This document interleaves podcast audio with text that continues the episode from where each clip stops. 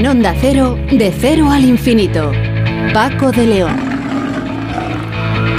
Señoras y señores, muy buenas madrugadas. Bienvenidos a esta cita semanal aquí en Onda Cero, de Cero al Infinito, este programa diferente para gente curiosa en el que hoy vamos a hablar de dos buenas noticias, dos, no una, dos buenas noticias acerca de la lucha contra el cáncer. Empezaremos conociendo que la compañía de ciencia y tecnología Merck ha anunciado la aprobación en, en España, en nuestro país, del fármaco Teponibit eh, para un tipo de cáncer de pulmón poco frecuente, agresivo y de difícil tratamiento que hasta el momento no disponía de una terapia dirigida, una opción terapéutica que actúa en proteínas específicas evitando que las células tumorales sobrevivan y se multipliquen. Nos dará los detalles la doctora médico de Merck España, Isabel Sánchez Magro. Y en segundo lugar hablaremos del cáncer renal papilar avanzado, una enfermedad también con mal pronóstico y relativamente pocas opciones de tratamiento. El 30% de los pacientes con este tipo de cáncer eh, presenta alteraciones en un gen en concreto, el gen MET. Eh, las mutaciones de este gen están implicadas en la progresión de la enfermedad y pueden jugar un papel en la resistencia a distintos tratamientos, pero ahora el ensayo clínico en fase 2 Calypso tiene como objetivo determinar la eficacia de diversas combinaciones farmacológicas como tratamiento eficaz. Charlaremos de ello con la doctora Cristina Suárez, oncóloga del Hospital Universitario Valdebrón y primera firmante del estudio. Sonsoles Sánchez Reyes nos cuenta hoy la historia de un curiosísimo personaje como es Nostradamus. Y hablaremos también de un equipo liderado por el Instituto de Diagnóstico Ambiental y Estudios del Agua y el Instituto de Investigación de Recursos Cinegéticos que ha logrado detectar la presencia de 59 microcontaminantes orgánicos de diversas familias químicas en el agua de 140 áreas importantes para la conservación de aves y la biodiversidad en España. Nos lo va a contar María Dulzat Masvidal, que es investigadora predoctoral y primera autora del estudio. Y por supuesto nos vamos a ocupar de lo que ha sido una noticia impactante conocida esta semana. Eh, me refiero al anuncio de la empresa ferrovial de su marcha a Países Bajos, que ha supuesto un terremoto en el gobierno y en el sector empresarial. Y de ello vamos a hablar acudiendo, como es nuestra costumbre, a un experto, Luis Garbía, que es profesor de finanzas, de comillas y CADE. Y en el tiempo dedicado a la seguridad y emergencias con nuestro especialista David Ferrero, hoy nos vamos a ocupar de la sanidad en, el ejército, porque vamos a, a charlar con un teniente médico y una capitán enfermera que nos explicarán su trabajo en las Fuerzas Armadas. Todo ello con Nacho García en la realización técnica y con el invitado musical de esta semana que es Kenny Rogers.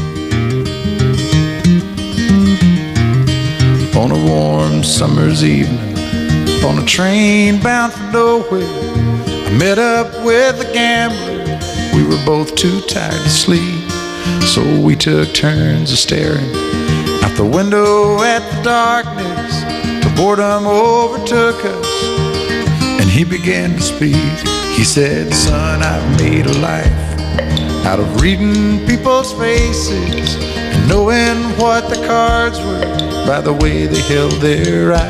compañía de ciencia y tecnología Merck ha anunciado la aprobación en España de un eh, nuevo fármaco hasta ahora en nuestro país, que es el Teponibip.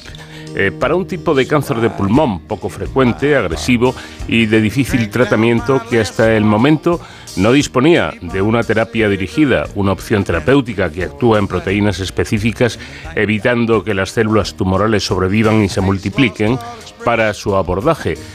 Eh, este fármaco pertenece a esa familia de tratamientos y ya está disponible en nuestro país para los pacientes con cáncer de pulmón no micrótico.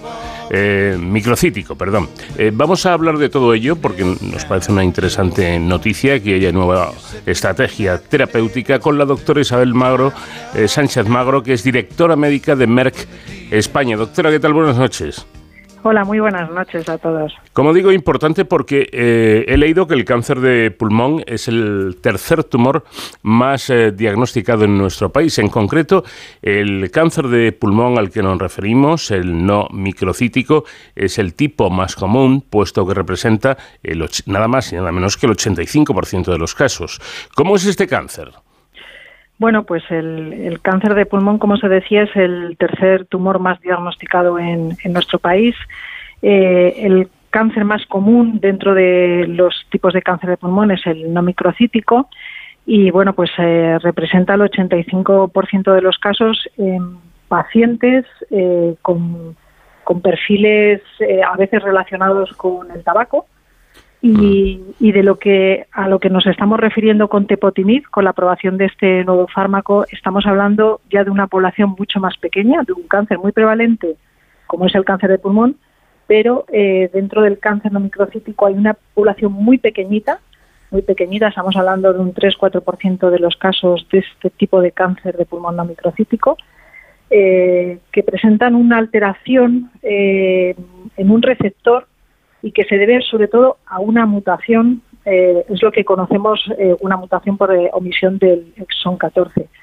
Para que nos hagamos una idea, estamos hablando de una población muy, muy pequeña, poco prevalente. En España estaríamos hablando de unos 300 pacientes al año, pero un tipo de tumor, yo diría, muy, muy agresivo, con muy pobre pronóstico, desgraciadamente, hoy en día, hasta la llegada de estas nuevas terapias y que en general se presenta en una enfermedad muy avanzada y, como decía, con un pronóstico mucho peor que la generalidad de los pacientes que presentan cáncer de pulmón. O sea que, bueno, estamos hablando de algo muy, muy relevante y de, los, de lo que realmente tenemos que estar muy, muy orgullosos eh, para, bueno, pues eh, llevar a ese grupo de pacientes un beneficio claro en, lo que va a ser eh, el alargamiento y la supervivencia. Sin duda alguna es una gran noticia, pero mencionó usted el tabaco. ¿Esa sería la gran causa para este, para este tumor en concreto? Bueno, pues eh, de este pulmo, de este tipo de, eh, de, alteración que estaba mencionando, esta pequeña población de pacientes, estamos hablando eh, de un perfil realmente eh, que es un poco diferente al de la mayoría de los pacientes con cáncer de pulmón, que siempre pensamos en los fumadores. Hmm. En general hablamos de pacientes con una mayor mediana de edad, estamos hablando de aproximadamente pacientes eh, con, con, mayores de 70 años versus lo que significa la población general que padece cáncer de pulmón, que estaría en torno a 66 años. Y no es el típico tumor del perfil del fumador, tenemos que pensar que no siempre todos los pacientes con cáncer de pulmón son fumadores, pueden no serlo. Mm. Y además eh, me gustaría resaltar que tampoco está asociado al género. O sea, que como vemos, tiene algunas peculiaridades. No, es indiscutible, ¿no? porque con esto no estamos ni la doctora ni yo, por supuesto, haciendo apología del tabaco, ni mucho menos, pero eh, efectivamente, y yo creo que muchos conocemos casos de personas no fumadoras que terminan con un cáncer de, pulmón. Eh, el doctor Ruiz Paz Ares, jefe de servicio de oncología médica del Hospital Universitario 12 de Octubre, ha dicho que estos pacientes tienen una necesidad clínica prioritaria relacionada con el desarrollo de nuevos tratamientos efectivos. La llegada de este fármaco eh, lograría lograría esto que señala su colega. Sí, totalmente. Hasta ahora no teníamos ninguna terapia y Tepotinib, el nombre comercial Temmeco, ha sido aprobada en España precisamente para, para poder eh, tratar a estos pacientes y desde luego eh, esta aprobación supone ya una alternativa real terapéutica que va a actuar directamente sobre la alteración de esta mutación. Eh, yo creo que hablar de terapia dirigida es hablar de medicina de precisión, de medicina individualizada, a diferencia de los tratamientos convencionales como, como es la quimioterapia, que todos conocemos, que lo mata todo, que elimina todo, pero también afecta a otras células, y ahí todos esos efectos secundarios. Pero cada tumor sabemos que es diferente en cada persona, tiene una firma, tenemos nombres y apellidos detrás y la terapia dirigida, Tepotinib, que es una terapia dirigida, va precisamente con esa alteración que comentaba, contra esa alteración concreta. Y, las terapias dirigidas lo que hacen es actuar contra la vía de señalización concreta alterada, directamente contra el origen de esa alteración y hace que el tumor pues no sobreviva, no crezca y no se multiplique. O sea que sí, efectivamente, eh, como nos decía el doctor Luis Pazares, eh, esto es así y, mm. además eh, los datos lo avalan. O sea, tenemos, tenemos datos que nos están diciendo que estamos obteniendo pues tasas de remisión muy altas. Mm. Eh, estamos hablando que el 45% de los pacientes evaluados en, los el estudio pivotal respondieron al tratamiento y que además me gustaría resaltar otros dos datos que son súper importantes las terapias convencionales hasta la, hasta la fecha, desde que tratábamos a un paciente con un fármaco hasta que la enfermedad progresaba, estaban en torno a los dos meses y con Termeco estamos llegando a los once. Mm. Y, el último dato, yo creo que a, todos nuestros oyentes seguramente les va les va a chocar, les va a bueno pues a, hacer ver eh, la importancia de lo que estamos hablando es la supervivencia global. Desde que nos diagnostican el cáncer, Mm. Estamos hablando que las terapias convencionales andaban y rondaban por los 6-8 meses de supervivencia global y con Termenco estamos llegando a, pues a supervivencias globales en torno a los 20 meses. O sea que, realmente el dato es el que nos está diciendo que estamos ante algo importante para este grupito muy pequeño de pacientes. Bueno, por lo que está usted comentando, doctora, eh, la llegada de, este fármaco del teponi, Potivin. Em, aparte aparte de, bueno, pues de, mejorar la patología, eh, ¿cambia directamente la vida de los pacientes? Bueno, pues eh, lógicamente estos pacientes, eh, su pronóstico y su esperanza era muy pobre, el pronóstico era muy pobre de la enfermedad. por supuesto, estamos hablando de supervivencias, de alargar la vida de estas personas pero también me gustaría resaltar algo que, a veces no prestamos del todo atención y, bueno, pues cuando pensamos en un paciente con cáncer, estamos pensando en un paciente que está arrastrado y ligado al centro hospitalario con este tipo de terapias dirigidas como, como Tecmeco. Eh, estamos hablando de fármacos orales y esto es importante. Eh, podemos estar hablando de un fármaco eh, con que tiene una posología muy cómoda porque se toma, tiene una única toma diaria eh, oral. Mm. Y está comprobado que cuando alguien tiene que eh, tomar pastillas varias veces al día es más fácil que se, olvide o decide dejar de tomarlas y eso pues tiene consecuencias sobre la eficacia del mismo. Y a nivel organizativo los tratamientos orales requieren muchos menos recursos por parte de los hospitales, incluso para el paciente. Su vida es normal, puedes irte de viaje, no interrumpes tu vida, no tienes que ir al hospital para administrarte el tratamiento endovenoso. Entonces, yo creo que es importante hablar de su pronóstico, es lo más importante, pero bueno, también encontramos otro tipo de ventajas que facilitan pues llevar una vida lo más normal posible. Claro, una cuestión que al margen de la, de la cura o de, o de la mejora de la enfermedad también es muy importante. Los humanos somos seres sociales, evidentemente.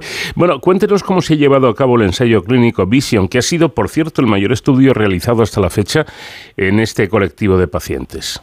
Exacto, así ha sido. El estudio Vision fue el estudio pivotal con el que fuimos a las autoridades sanitarias a, registrar y a pedir la, autorización de este fármaco y, es el mayor estudio que se ha hecho en esta población que comentaba tan pequeña eh, y además eh, tenemos que sentirnos muy orgullosos porque nuestro país, nuestros centros sanitarios, de los 130 centros que participaron en el estudio Vision, 16 fueron centros españoles y de la población que se incluyó en el estudio, que sobrepasó los 300, eh, pues aproximadamente el 10% lo fueron nuestro, en nuestro país. O sea que, que, bueno, pues también es importante resaltar la labor investigadora de nuestros oncólogos, de nuestros centros sanitarios y hoy en día nuestro país está a la cabeza, es un país competitivo en, lo que se refiere a ensayos clínicos. O sea que sí, muy importante mm. nuestra participación en, este estudio.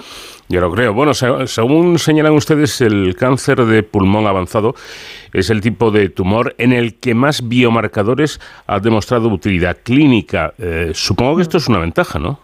Sí, sí, sí. Desde luego el cáncer de pulmón yo diría que es el mejor ejemplo de medicina de precisión en oncología y es el tipo de tumor donde más biomarcadores se ha demostrado la utilidad clínica. Eh, me gustaría también, para que todos nos entendamos que es un biomarcador, ¿no? Eh, lo oímos por ahí, un biomarcador es un marcador biológico, es, una herramienta fundamental hoy en día para la medicina de precisión y, además es, eh, una sustancia que nos ayuda analizar el estado, en este caso, del cáncer y también la respuesta de los tratamientos eh, farmacológicos.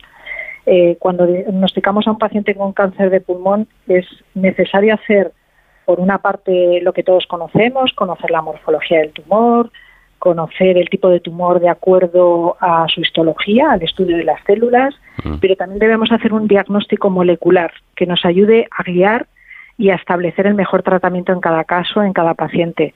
Y, como mencionaba este, en estas, eh, cuando hablamos de este tipo de, cáncer con esta mutación, pues eh, vemos que hay unas alteraciones moleculares que presenta el, tumor y que podemos detectar a partir del estudio de biopsias, eh, biopsias que se hacen en muestras de tejido, pero también es importante que conozcamos que podemos detectar ese tumor, esas células tumorales a veces en pequeñas cantidades en la sangre y que también nos ayuda a facilitar bueno pues el, estudio y la, y la toma de la biopsia para que sea más cómodo eh, y lo menos invasivo para el paciente.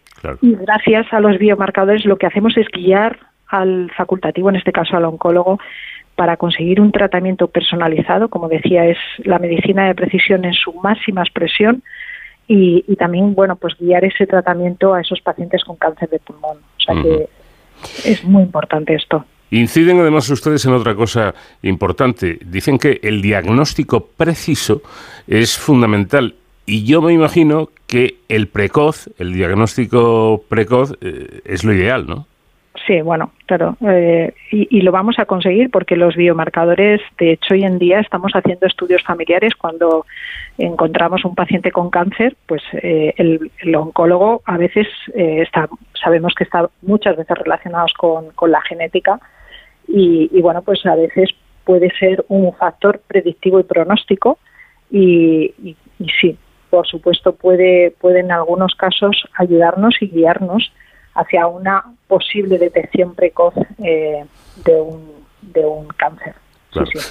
Efectivamente, pues todo lo que sea dar con, el problema lo antes eh, que se pueda, siempre mejorará o facilitará eh, las cosas. Otra colega suyo, el doctor Federico Rojo, jefe de Servicio de Anatomía Patológica y responsable de Patología Molecular del Hospital Universitario Fundación Jiménez Díaz, ha comentado algo muy importante, y es que resulta necesario hacer un gran esfuerzo en el diagnóstico, puesto que su identificación se basa en técnicas moleculares complejas que no son accesibles en todos los hospitales españoles. Ojo, eh, ¿qué se puede hacer en estos casos?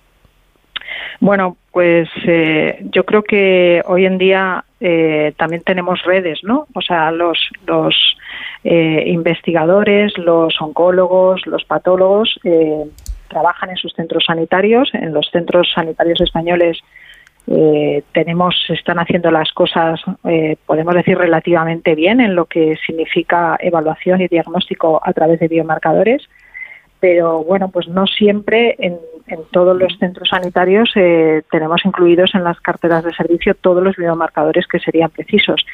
Eh, bueno, yo desde el punto de vista más práctico eh, creo que lo que hay que hacer es un poco trabajar también en redes. en el caso de que en nuestro centro sanitario pues no se estuviera haciendo, pues quizá mandar las muestras a centros de referencia podría ser una manera de bueno, pues intentar salvar si en un centro sanitario no tenemos eh, disponible un biomarcador específico.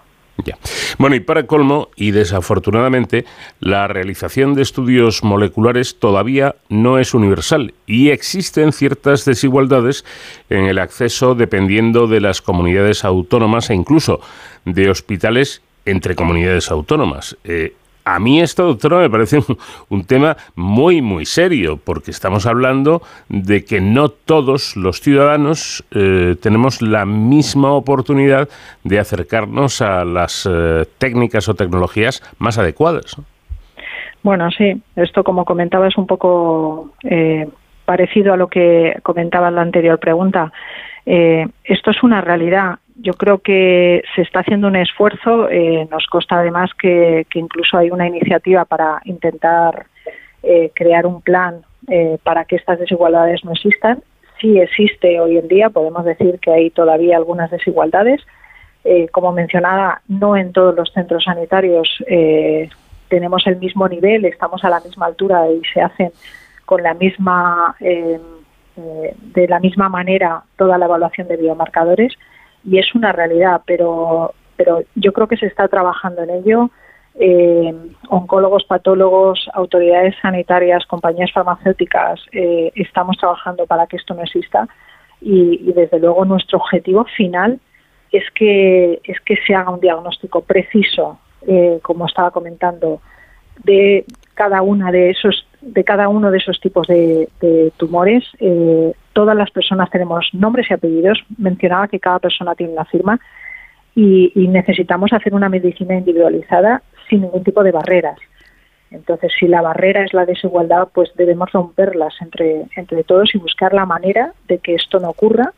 Y, bueno, pues eh, estamos en el camino. Yo creo que eh, seguramente en los próximos meses y en los próximos años, a muy, muy corto plazo, vamos a conseguir tener un plan general nacional donde este tipo de barreras que para un paciente con cáncer pues sabemos lo que puede significar que no se le esté dando el medicamento eh, preciso específico eh, para él.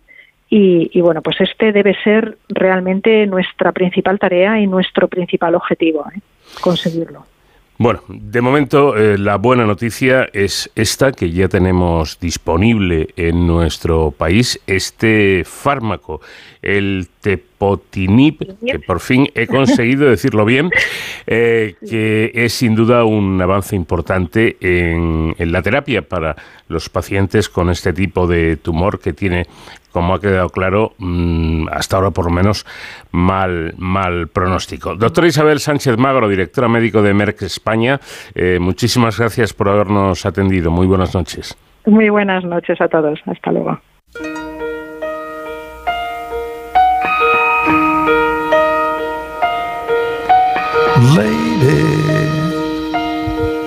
I'm your knight in shining armor, and I love you. You have made me what I am, and I am yours.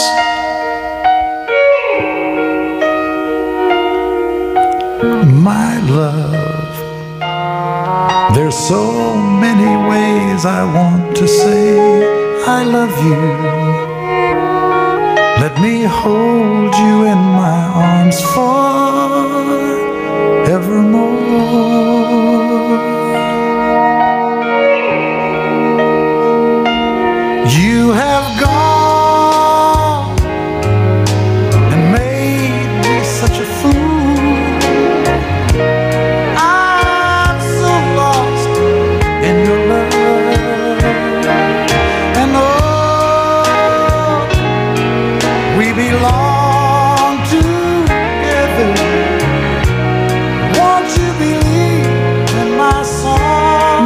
Cero al infinito en onda cero.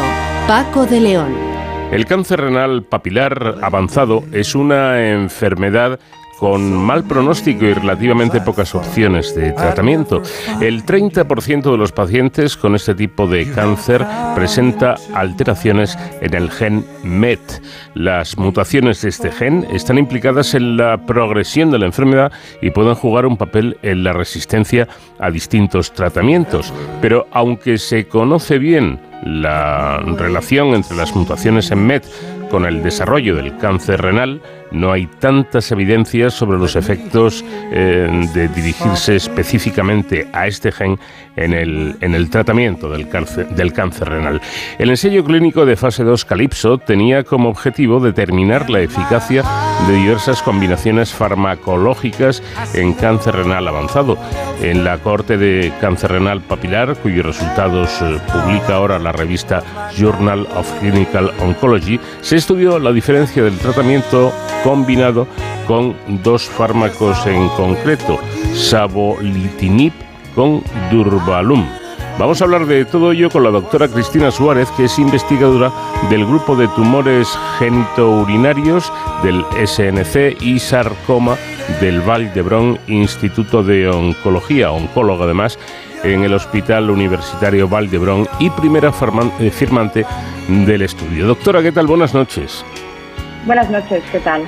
Bueno, vamos a tratar de empezar por el principio, porque el asunto para no iniciados quizás sea un poco eh, complicado. El gen MET al que nos referíamos eh, da origen a una proteína que participa en el envío de señales dentro de las células y en la multiplicación celular, pero en las eh, formas mutadas de este gen, además, estimula la multiplicación y diseminación de células anormales, ¿no es así? Correcto. ¿Y este sería el problema? Bueno, este es eh, uno de los muchos problemas que podemos eh, tener en los distintos tumores. En concreto, en el cáncer papilar puede ser en un porcentaje importante de estos pacientes con cáncer, papilar de eh, carcinoma papilar renal el iniciador de todo el proceso oncológico. Ya. ¿Y, qué papel juega en todo esto la, la proteína que, que ustedes llaman PD1? Em, a ver, PD1 es una proteína que em, está en mucho, eh, no, solamente, no solamente es en cáncer renal papilar, sino en cáncer renal de células claras y en muchos otros tumores es muy relevante, eh, por lo que lo que hace es em, ayudar a las células tumorales, de alguna manera, explicada así un poco gráfica, a escapar de la vigilancia inmunitaria. Eh, entonces, ¿esto qué hace? Que las, células tumorales puedan multiplicarse y seguir progresando y viajar a distintos sitios formando metástasis porque nuestro sistema inmune no es capaz de reconocerlas gracias a que tienen este PD1 em, expresado. Cuando utilizamos tratamientos anti-PD1, que esto se está utilizando en muchos otros tumores también, no solamente en cáncer renal papilar o en cáncer renal de células claras, lo que hacemos de alguna manera es quitar em, pues este escudo que tienen para ser invisibles o para escapar a la, a la vigilancia inmune, a la respuesta inmune y hacer que nuestro sistema inmune se la reconozca, se estimule y pueda Bueno, y, eh, yendo a lo concreto, ustedes han estudiado una combinación de fármacos que antes mencionaba y que no voy a repetir porque el que pone nombre a los fármacos tiene muy mala idea. Eh, y con, es, verdad. es verdad, es verdad. Y con esta combinación de fármacos, doctora, eh, ¿qué es lo que pueden conseguir? Pues bien, esta combinación se estudió en, como, hemos, como bien has comentado, en carcinoma papilar renal. En, carcinoma papilar renal sin mirar específicamente eh, ninguna mutación en la alteración, eh, ninguna alteración, mutación, perdón, ninguna alteración en la vía de MED. Eh, entonces, los resultados en, en esta corte general de pacientes, porque como has comentado, es un, es un, tumor poco frecuente, heterogéneo, carcinoma papilar, y del que tenemos, del que tenemos pocos tratamientos disponibles realmente eficaces por, todas, por esta heterogeneidad y por esta eh, baja frecuencia. Eh, pues bien, lo que vio este estudio fueron unos resultados que quizá no eran tan espectaculares como hubiéramos esperado en la cohorte global de los pacientes, pero que cuando miramos el subgrupo de pacientes que sí que tenían esa alteración en la vía, en la vía MED, que como bien has comentado, sabolitinib actúa directamente sobre esa vía, es un inhibidor de MED, veíamos resultados eh, espectaculares, hasta el punto de que se doblaba, la, eh, se doblaba lo que llamamos supervivencia eh, libre de progresión, más del doble, una supervivencia global también del doble entre los pacientes que no tenían alteración y los que sí que la tenían, y una tasa de respuestas que llamamos nosotros, que es cuánto se reduce en las metástasis y cuánto se reduce el tumor, también mucho más importante en, el grupo de pacientes que tenían la alteración, con lo cual si bien a todo el conjunto de los pacientes con carcinoma papilar los resultados son buenos pero no eh, espectaculares, si conseguimos eh, identificar a esos pacientes que sí que tienen la alteración, eh, ahí sí que podemos ver unos resultados realmente prometedores. Algo que agradecer, ¿no? El que se vaya ampliando el conocimiento sobre este conjunto de enfermedades que es el cáncer y, sobre todo que se consigan dianas terapéuticas o tratamientos. ¿Y dónde está el origen, doctora? Quiero decir, ¿qué les lleva a estudiar esta mezcla de medicamentos? Pues bueno, también tenemos estudios, eh, bueno, previos ya de el, había este estudio era un fase 1. Lo primero que tenemos que hacer cuando estudiamos unos medicamentos, además de que tenga un racional para utilizarlos, es que sean seguros, ¿no? Este estudio ya vio que la combinación era segura. ¿Y qué nos lleva a estudiar? Bueno, la inmunoterapia, como he comentado, se está estudiando muchos tumores porque sabemos que el escape a la inmunidad eh, eh, de, cada uno es, uno de los eventos importantes en, en cáncer y eh, la combinación de inmunoterapia eh, con sabolitinib viene pues un poco de, esto que comentamos, que sabemos que hay un porcentaje alto de pacientes con cáncer papilar. Cuando hablamos alto, como has comentado en este estudio, es un, 30, un 34%, siempre está alrededor del 30%, pero para nosotros esto, uno de cada tres es, un porcentaje no desdeñable. Eh, pues podría tener mucho sentido combinar estos dos, estos dos fármacos en, estos, este tipo eh, de pacientes. Porque mm. además sabemos eh, de otros estudios que la combinación de una inmunoterapia con otro tratamiento de este tipo es, eh, sinérgica, es decir, sus, efectos pueden eh, más que sumarse incluso multiplicarse, ¿no? Cuando los cuando los combinamos, cuando hablando, hablando contra em, hablando de eficacia contra las células tumorales. Eh, ¿Y cómo se llevó a cabo el, estudio clínico en fase 2? bueno, este, como has comentado al principio, es un estudio que tiene dos cohortes de pacientes. Una en la que eran pacientes que eh, con carcinoma de de células claras, que es distinto del papilar, y que eran pacientes con un tratamiento previo.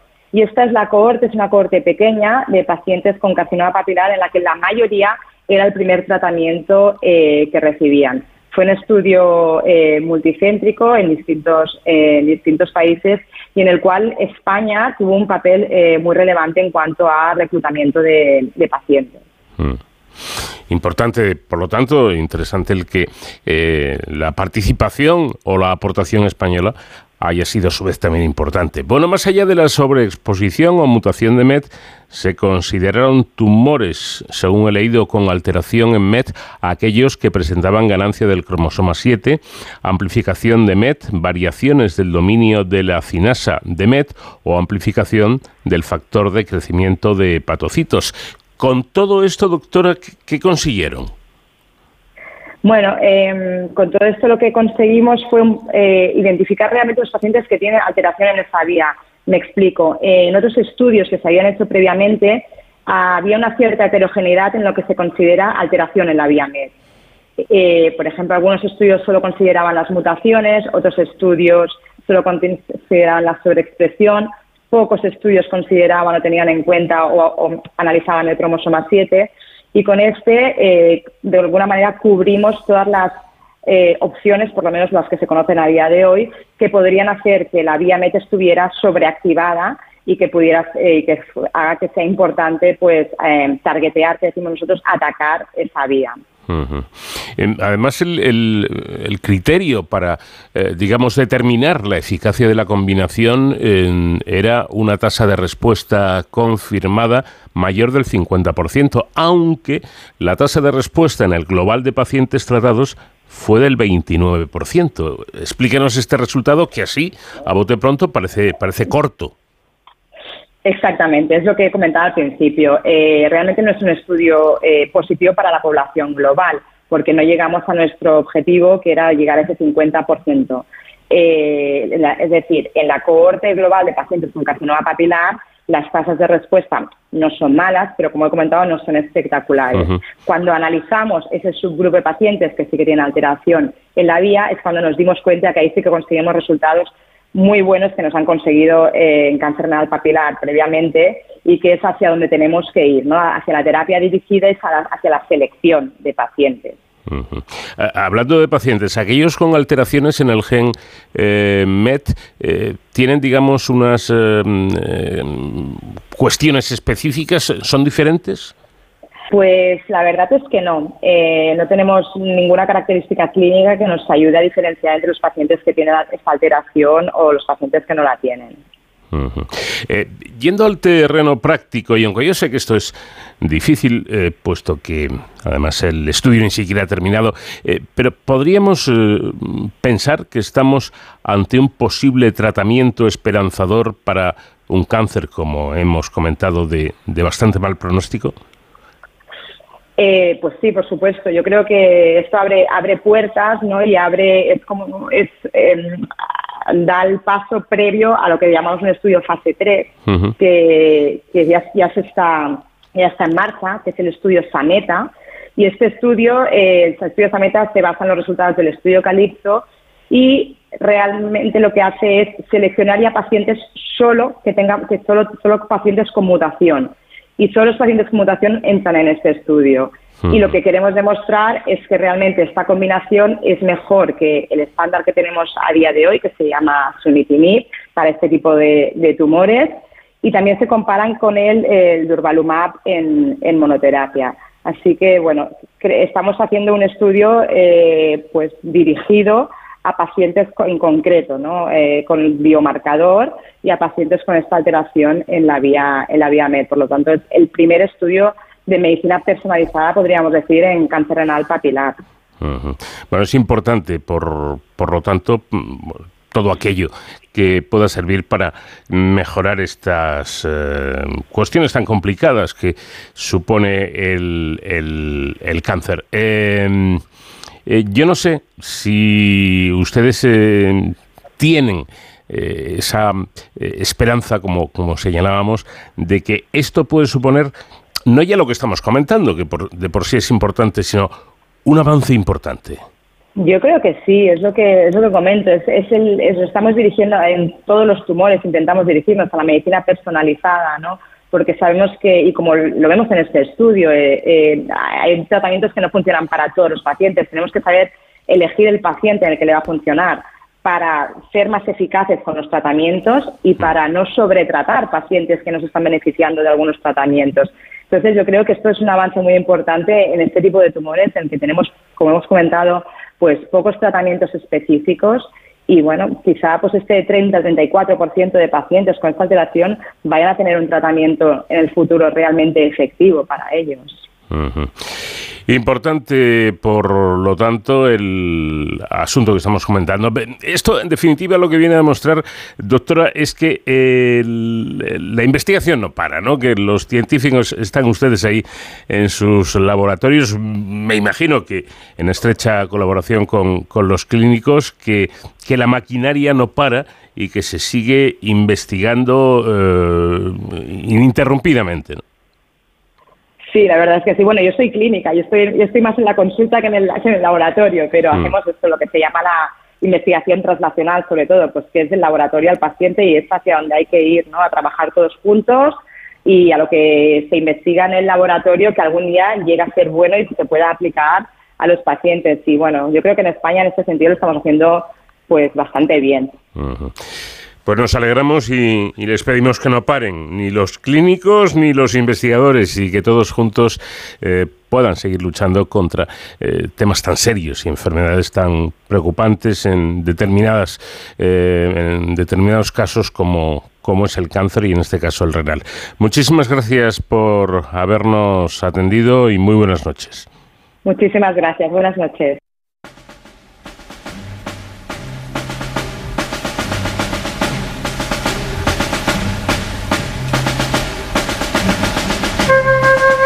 Francés Michel de Notre Dame, conocido como Nostradamus, 1503-1566, es uno de los astrólogos y autores de profecías más célebres de todos los tiempos. Y hoy va a ser el protagonista de nuestros paseos por la historia. Sonsoles Sánchez Reyes, ¿qué tal? Buenas noches. Muy buenas noches, Paco. Bueno, el, el hombre de las profecías es hoy nuestro protagonista. Y atención porque esta es su historia.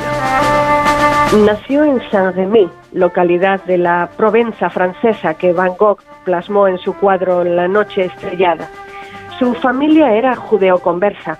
Al convertirse al cristianismo su bisabuelo, Abraham Salomón, cambió su nombre por el de Pierre de Notre Dame. Desde temprana edad fue introducido en la Cábala. Ser hijo de un notario le permitió ir con 15 años a estudiar letras y humanidades en la Universidad de Aviñón. Tras un año se interrumpieron las clases por la llegada de la peste. Entonces viajó por el país aprendiendo botánica, remedios caseros y recetas de cocina. En 1529 ingresó en la Universidad de Montpellier para estudiar medicina, donde conoció a Rabelais, pero fue expulsado por ejercer como boticario, considerado inferior entonces para un médico. Algunos afirman que la expulsión fue temporal y que obtuvo el título en 1533, pero no existen registros. Se trasladó a Agen en 1531, donde comenzó su práctica médica, invitado por su mentor, Giulio Cesare Scaligero, médico del obispo de Agen, que había conocido a Nostradamus en 1520. Allí contrajo matrimonio con Henriette d'Encausse, aunque otras fuentes la llaman Anne de Cabrejas o de Lobejac, afirmando que su origen era catalán. Tendrían dos hijos, pero un brote de peste en torno a 1537 cegaría la vida de la esposa y los hijos. Es citado ante el Tribunal de la Inquisición por su amistad con Philibert Sagazan, un incrédulo. Por ello, Michel abandona la ciudad, viajando por Francia y quizá por tierras germanas e italianas durante más de diez años. Su dominio de la botánica le llevó a formular un remedio para la peste que lleva por todos los lugares donde la epidemia arrasa. Lyon, Marsella, Aix-en-Provence, Narbona, Carcassonne, Toulouse, Burdeos. Establece como medidas preventivas la limpieza, la ventilación de las estancias y mejoras en la dieta. Cerca de Génova se cruzó con dos franciscanos, uno joven y otro viejo. El joven, Felice Paretti, había sido porquero. Nostradamus se arrodilló ante él, exclamando, Respeto a su santidad. Aquel monje en 1585 se convertiría en el Papa Sixto V, aunque Nostradamus ya no vivía para ver cumplirse su profecía. En 1547 se vuelve a casar con Ana Ponsard de Gemele, una joven rica y viuda, y se establece en la localidad de ella, Salón de Provence, donde abre su consulta. Tuvieron seis hijos. El mayor, César, 1553-1629, sería alcalde de Salón, historiador y artista. Suyo es el retrato más difundido de su padre. Nostradamus ejerce la medicina con éxito. Vienen pacientes de todo el reino e inventa una pócima para la infertilidad que le hará famoso. Esta fama llegará hasta la reina de Francia, Catalina de Medici, casada con el rey Enrique II desde 1533, pero tras 11 años de matrimonio no habían tenido descendencia. La soberana llamó a Nostradamus a la corte y este la trató. En 1544 nacería su primer hijo, el futuro rey Francisco II, al que seguirían nueve más. Pero acabó abandonando la medicina para dedicarse a la astrología. Latinizó su nombre a Nostradamus para investirse con la autoridad de los autores clásicos. En 1550 comienza a publicar almanaques, predicciones astrológicas anuales, con recetas y curiosidades que le hacen popular y tratados sobre confituras y tintes. El 4 de mayo de 1555 publica en Lyon la primera edición de sus profecías, con un prefacio a su hijo César, y compuesta de 353 cuartetas, cuatro versos rimados que anunciaban sucesos futuros mundiales, agrupados en conjuntos de 100 llamados centurias. Otra edición en 1557 añadía tres centurias y otra póstuma de 1568 que llega hasta 942 cuartetas en 10 centurias e incluye un segundo prefacio, carta al rey Enrique II. A pesar de la dificultad de comprensión de las centurias, la obra obtuvo un éxito espectacular a escala europea y muchos intentaron imitaciones. Nostradamus comenzó a recibir peticiones de la nobleza para que les predijera el futuro. Nostradamus reconocía haber dado un aire enigmático a sus pronósticos para impedir al vulgo acceder a las verdades que él había recibido. Sus pronósticos admiten diversas interpretaciones. Solo 17 dan fecha, no siguen orden lógico y saltan de un asunto o periodo temporal a otro. Las cuartetas utilizan un lenguaje extremadamente oscuro, mezclan francés, latín, griego y provenzal, suprimen verbos o artículos, usan anagramas y metáforas, juegos de palabras, sintaxis enrevesada, símbolos alquímicos y astrológicos, acrónimos y transposiciones de letras o sílabas la dificultad de interpretación servía para evitar a la Inquisición. Las profecías de Nostradamus, contrariamente a la creencia popular, nunca fueron prohibidas por la Congregación del Índice, el organismo de la Iglesia para el examen de textos. En la carta a su hijo César en la que le dedicaba sus profecías afirmaba, Tu llegada tardía a este mundo, César Nostradamus, hijo mío, me induce a poner por escrito, a fin de dejarte este recuerdo después de mi extinción corporal, aquello que del porvenir, la divina esencia, me ha permitido conocer. Decidí expresarme en sentencias cortas, tejidas unas con otras, y cuyo sentido quedaría oculto tras de severos obstáculos. Todo esto debía ser redactado bajo forma nebulosa, como conviene muy particularmente a estas profecías. Gracias a la astrología y mediante la inspiración y revelación divina, he redactado las presentes profecías interrogando un espejo líquido y de él recibiendo alucinantes imágenes, las he oscurecido voluntariamente un poco por la manera como las he ordenado constituyen una perpetua vaticinación de aquí al año 3797. Los hombres después de mí conocerán la verdad de lo que digo, porque habrán visto realizarse algunas de esas profecías. Debido a su estilo críptico, algunos sostienen que algunas cuartetas predijeron eventos históricos ocurridos decenios o siglos más tarde. Las que no tienen significado aparente mantienen que es porque predicen eventos aún no ocurridos. En la primera edición de las cuartetas, una profetizaba la muerte del rey francés Enrique segundo. El joven león dominará al viejo. En campo de batalla por duelo singular. En jaula de oro le sacará los ojos. Dos clases una, luego morir con muerte cruel. Cuatro años después, en junio de 1559, se celebraba en la corte parisina el matrimonio entre el monarca español Felipe II y la hija de los reyes de Francia, Isabel de Valois organizaron un torneo en el que participó Enrique II a caballo contra el conde Gabriel de Montgomery, de 28 años, teniendo el rey 40. Cuando las lanzas de los caballeros impactaron con los escudos, una astilla de la lanza accidentalmente penetró en el yelmo del rey, atravesándole su ojo derecho. En la caída sufrió una fractura craneal. Decía la cuarteta, el joven león dominará al viejo, el león era el signo astrológico del rey, mayor que su contrincante, el viejo león. Escribía en el campo bélico, por duelo singular, en el torneo. Dice, en jaula de oro les saltarán los ojos, un yelmo de oro protegía la cabeza del monarca. Dos clases una, luego morir por muerte cruel. Enrique II sufrió dos heridas, la del ojo y la del cráneo, pero solo una, la del ojo, le causaría la muerte entre grandes sufrimientos, 12 días después, el 10 de julio de 1559. Tras esto, su fama se extendió tanto que en 1560 Catalina de Médicis, viuda de Enrique II, recibió a Nostradamus en el castillo de Blois. Le pidió el horóscopo de sus hijos. Nostradamus le vaticinó que su cuarto hijo, Enrique, su preferido, sería rey de Francia, aunque tuviera dos hermanos varones mayores.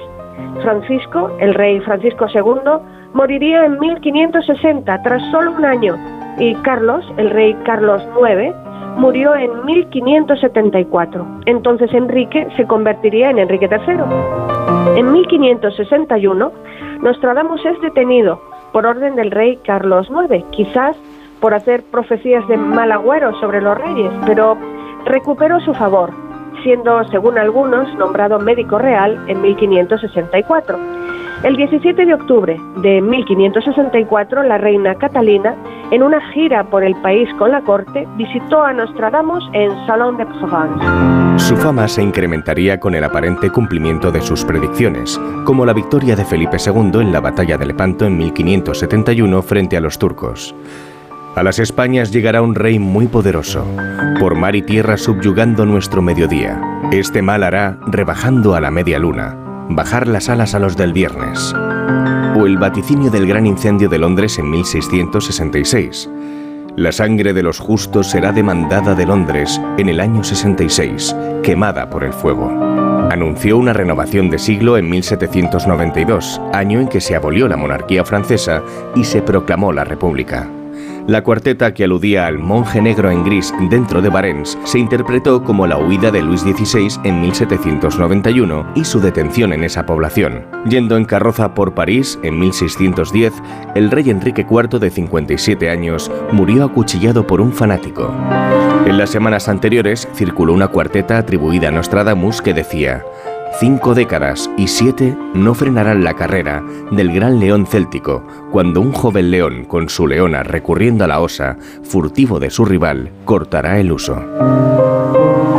Los últimos años, Nostradamus trabajó con ayuda de su secretario, Jean-Ami Chavigny, ya que la artritis apenas le permitía escribir. Aquejado de gota e hidropesía, a finales de junio de 1566, escribió en latín Mi muerte está próxima. El 1 de julio de 1566, Nostradamus dijo a Chavigny al anochecer, No me verá con vida la salida del sol. Y al amanecer del 2 de julio, fue encontrado muerto. En su testamento pidió ser enterrado verticalmente contra la pared de la iglesia de los franciscanos.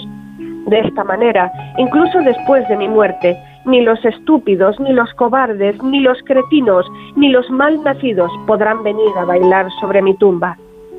Fue enterrado así en el convento franciscano de Le Cordelier. Su tumba fue profanada por la Guardia Nacional en 1791. Una leyenda aseguraba que quien bebiera del cráneo adquiriría la capacidad de ver el futuro y una maldición pesaría sobre quien abriera la tumba, según la interpretación de esta cuarteta. Quien abra el monumento encontrado y no venga a guardarlo prontamente, mal le llegará y no podrá probar si mejor debe ser rey bretón o normando. Se dice que a la apertura en su cuello llevaba un medallón inscrito con la fecha de ese preciso día. Uno de los profanadores bebería del cráneo, muriendo poco después en una emboscada según otra versión, a manos de sus compañeros cuando empezó a gritar ante sus visiones. Jean-André David, alcalde de la ciudad, trasladó los restos de Nostradamus a la colegiata de Saint-Laurent, a un nicho en la capilla de la Virgen, frente a la puerta del campanario. Se cree que el cráneo está perdido. El húmero izquierdo se encuentra en una vitrina de la Sociedad Académica de Agen.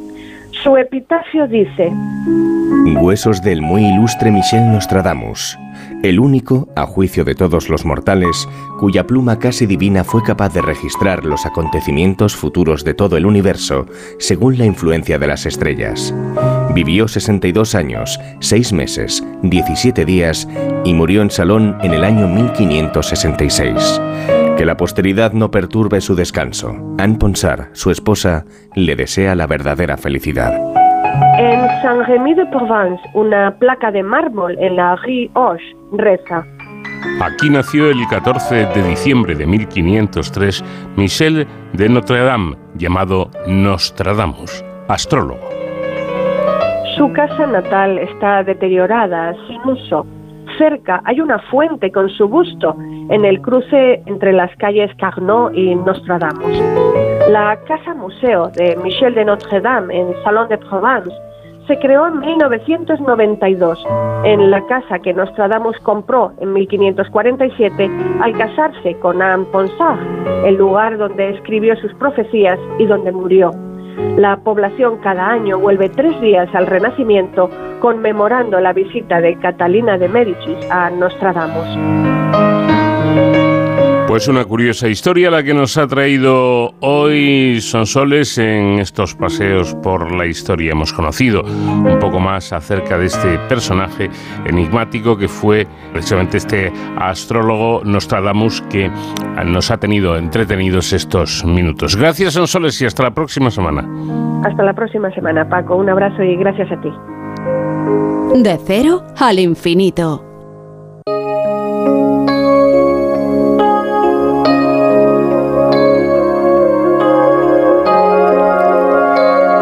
Llegamos al final de nuestra primera hora de programa. Ahora noticias, servicios informativos de Onda Cero y después continuamos.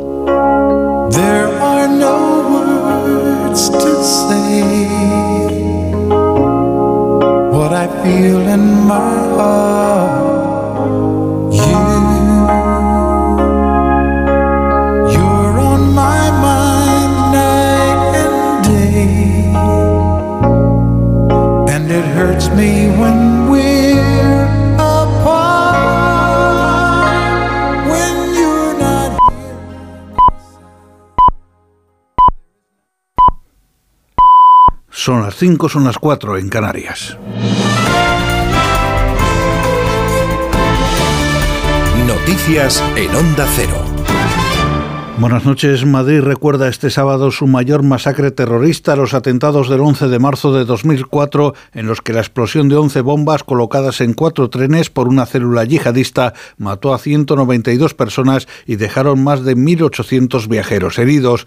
Asociaciones de víctimas, políticos, agentes sociales, ciudadanos y familiares de los fallecidos conmemoran en esta ocasión el decimonoveno aniversario de los atentados con diversos actos desde primera hora de la mañana. José Luis Martínez Almeida es el alcalde de la capital.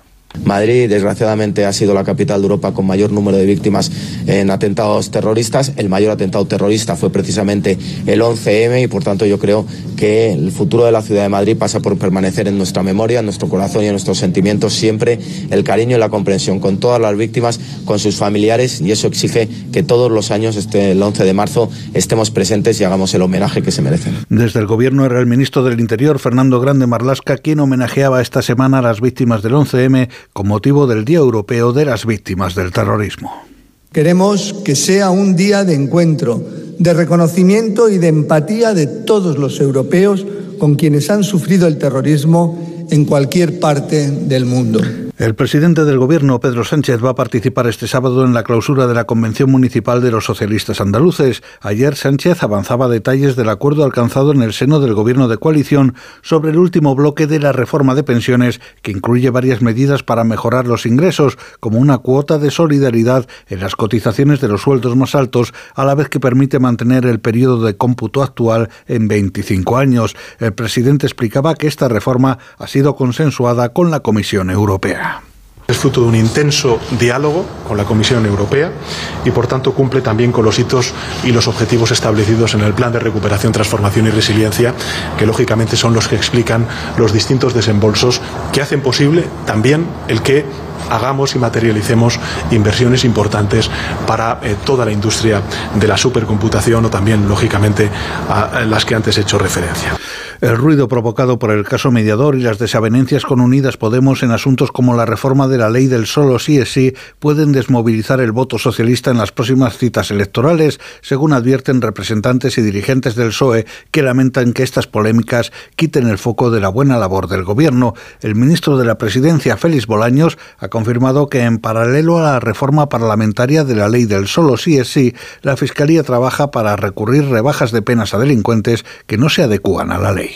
Eh, la Fiscalía está haciendo su trabajo y su trabajo es evitar que haya reducciones de condenas y que haya escarcelaciones de agresores sexuales. Lo que están defendiendo los fiscales en los distintos tribunales de nuestro país es evitar que se reduzcan las penas con una base jurídica que es sólida, pero que es cierto que la interpretación que están haciendo los tribunales es diferente. Por eso, desde el Gobierno hemos considerado que es imprescindible corregir el efecto indeseado de la ley del solo sí es sí las organizaciones sindicales, UGT y comisiones obreras han realizado una valoración general positiva sobre la segunda fase de la reforma de pensiones propuestas por el Ministerio de Seguridad Social, tanto de la orientación que se plantea como de las medidas concretas que la conforman. Tras la reunión de la Mesa de Diálogo Social en materia de pensiones mantenida ayer, los sindicatos han destacado que se mantenga el refuerzo de los ingresos garantizando sobre esta variable la suficiencia y la sostenibilidad del sistema de pensiones. Unai Sordo es el secretario secretario general de Comisiones Obreras. Como va a haber más pensionistas que van a cobrar pensiones durante más tiempo y de mayor cuantía, lo que hay que hacer es mejorar de forma estructural los ingresos de la seguridad social. Y esto se puede hacer en los próximos veintitantos años, que es cuando tengamos el tope de gasto en pensiones en torno al año 2048.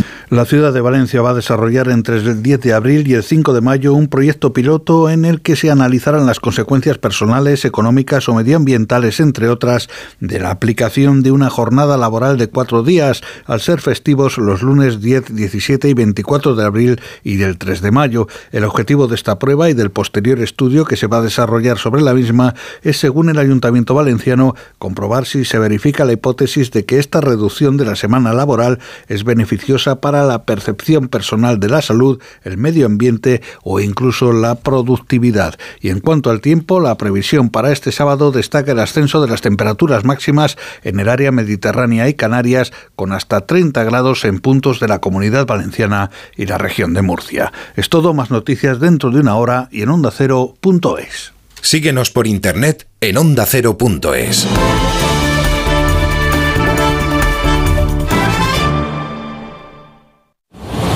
Este sábado hay liga en Radio Estadio. A partir de las 2 de la tarde desde el Santiago Bernabéu, Real Madrid Español. El equipo blanco apura sus opciones ligueras ante un rival exigido por la clasificación. Atención especial al partido de Mestalla con el Valencia metido en descenso y la visita de Osasuna. Además, Celta Rayo Vallecano y Elche Valladolid. Con las paradas habituales en los estadios de Segunda División y la Liga ACB de baloncesto. Este sábado desde las 2 de la tarde, la liga se juega en Radio Estadio con Edu García. Te mereces esta radio. Onda Cero, tu radio. En Onda Cero hemos vivido un momento histórico para el deporte español. Y en este momento, una lona negra que deja al descubierto el número 16 de Pau Gasol, que ya no puede contener las lágrimas. La camiseta Laker con el 16 de Pau Gasol ya luce junto a las de las grandes estrellas de la NBA. Una emocionante ceremonia y un homenaje a una figura mundial que ya forma parte de la historia del deporte. Muchas gracias a toda la afición de los Lakers, a la comunidad hispana.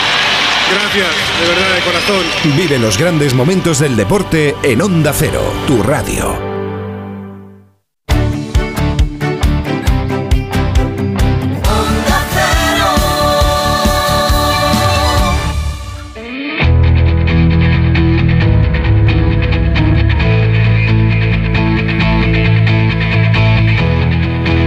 En Onda Cero, de cero al infinito. Paco de León. Seguimos en este programa diferente para gente curiosa que por cierto les recuerdo también pueden escuchar a través de nuestro podcast entrando en la página web www.ondacero.es buscan programas y en programas eh, este de cero al infinito y ahí tienen colgado cada semana el programa o los programas que se van emitiendo. Vamos a comenzar hablando de un equipo liderado por el Instituto de Diagnóstico Ambiental y Estudios del Agua y el Instituto de Investigación de Recursos Cinegéticos que ha logrado detectar la presencia de 59 microcontaminantes orgánicos de diversas familias químicas en el agua de 140 áreas importantes para la conservación de las aves y la biodiversidad en España. Nos lo contará María Dulzat Masvidal, que es investigadora predoctoral y primera autora del estudio. Por cierto, que ha sido una noticia impactante conocida esta semana. Nos referimos al anuncio de Ferrovial de su marcha a Países Bajos y que ha supuesto sin duda alguna un terremoto para el gobierno y el sector empresarial. Y de ello vamos a hablar acudiendo, como es nuestra costumbre, a un experto, Luis Garbía, que es eh, profesor de finanzas de comillas y CADE, tratará de darnos una explicación de el por qué esta gran empresa ha tomado esta decisión conflictiva sin duda alguna. Y en el tiempo dedicado a la seguridad y emergencias con David Ferrero en Héroes sin capa, vamos a dedicar unos minutos para conocer más el trabajo de un teniente médico y una capitán enfermera que nos explicarán su trabajo, su función en las Fuerzas Armadas. Y todo ello trufado con la música de nuestro invitado esta semana, el gran Kenny Rogers.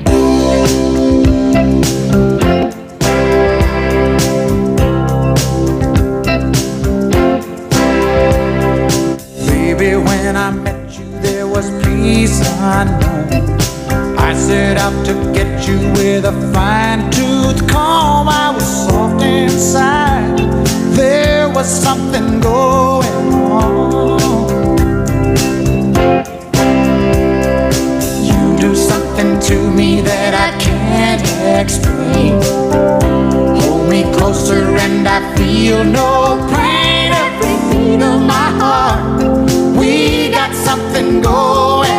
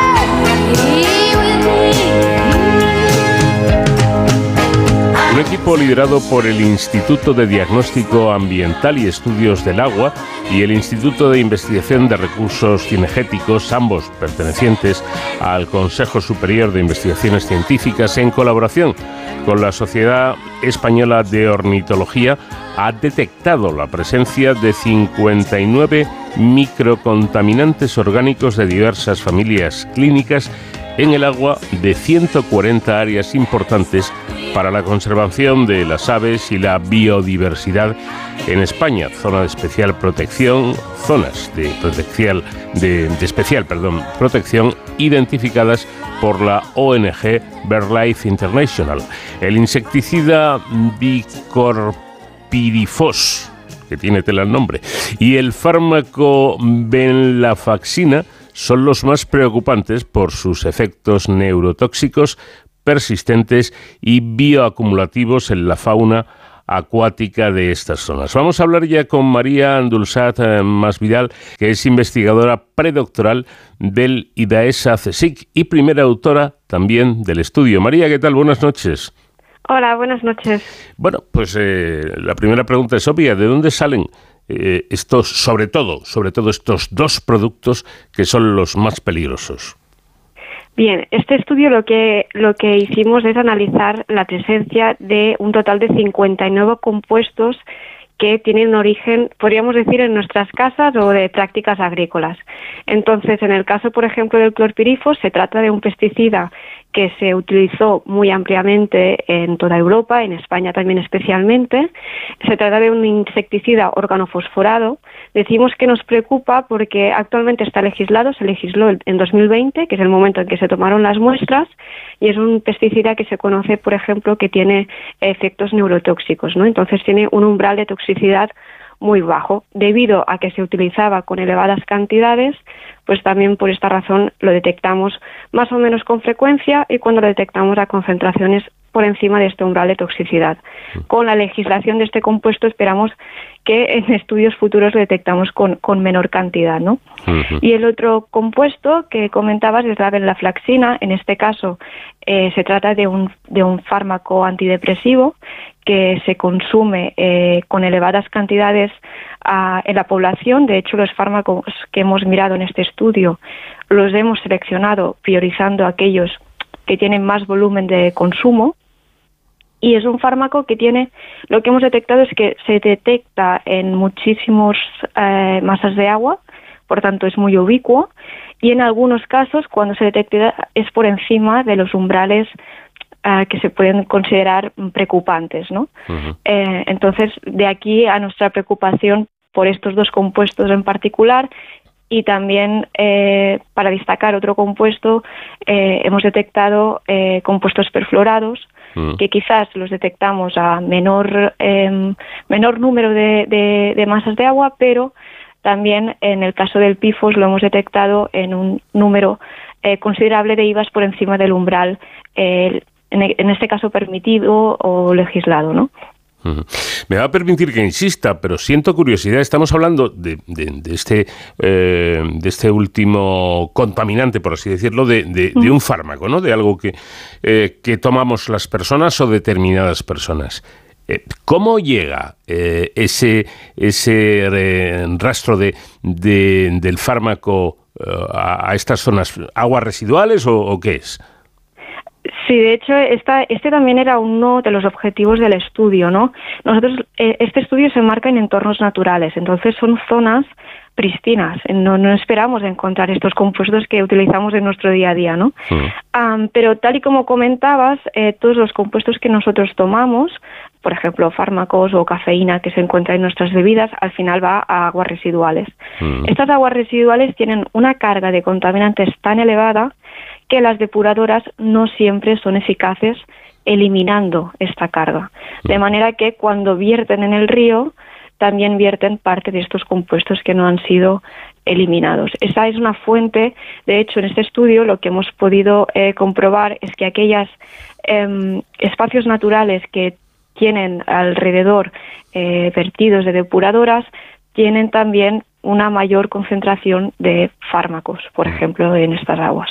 Claro, ahora entiendo, María, algo que al principio me llamó la, la atención y es que también se ha detectado en este estudio cafeína y nicotina en el 76% de las muestras analizadas.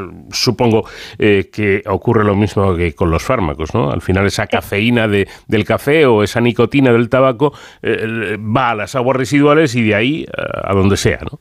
Correcto. De hecho, esta es una puntualización muy interesante porque la cafeína es el compuesto que hemos detectado con, con mayor frecuencia, ¿no?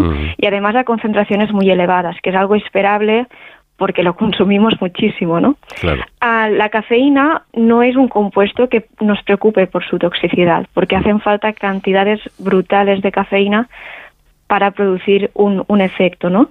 Pero sí que lo utilizamos como indicador de esta contaminación antrópica. Cuando vamos al campo y detectamos cafeína, lo que nos está dando es la pista de que este entorno natural está recibiendo una presión antrópica. Y por tanto hemos detectado cafeína en lugares que mm, detectamos, por ejemplo, también fármacos, ¿no? Porque tienen, de esta manera que comentabas, esta misma vía de, de entrada en el medio natural. Bueno, y de, y de todo lo que han observado, ¿cuáles son las zonas más, más contaminadas? Claro, am, de zonas contaminadas, am, bueno, primero destacar que en todas las zonas hemos detectado algún que otro compuesto, ¿no?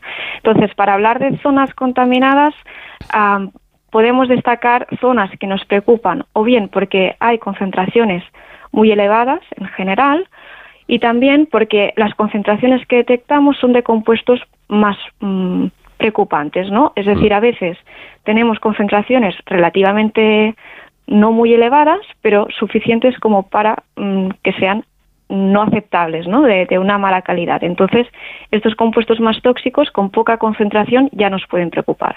Para destacar tres zonas que serían como el top tres, ¿no? Para decirlo de alguna manera, esta sería la zona de Campiña de Carmona en Sevilla.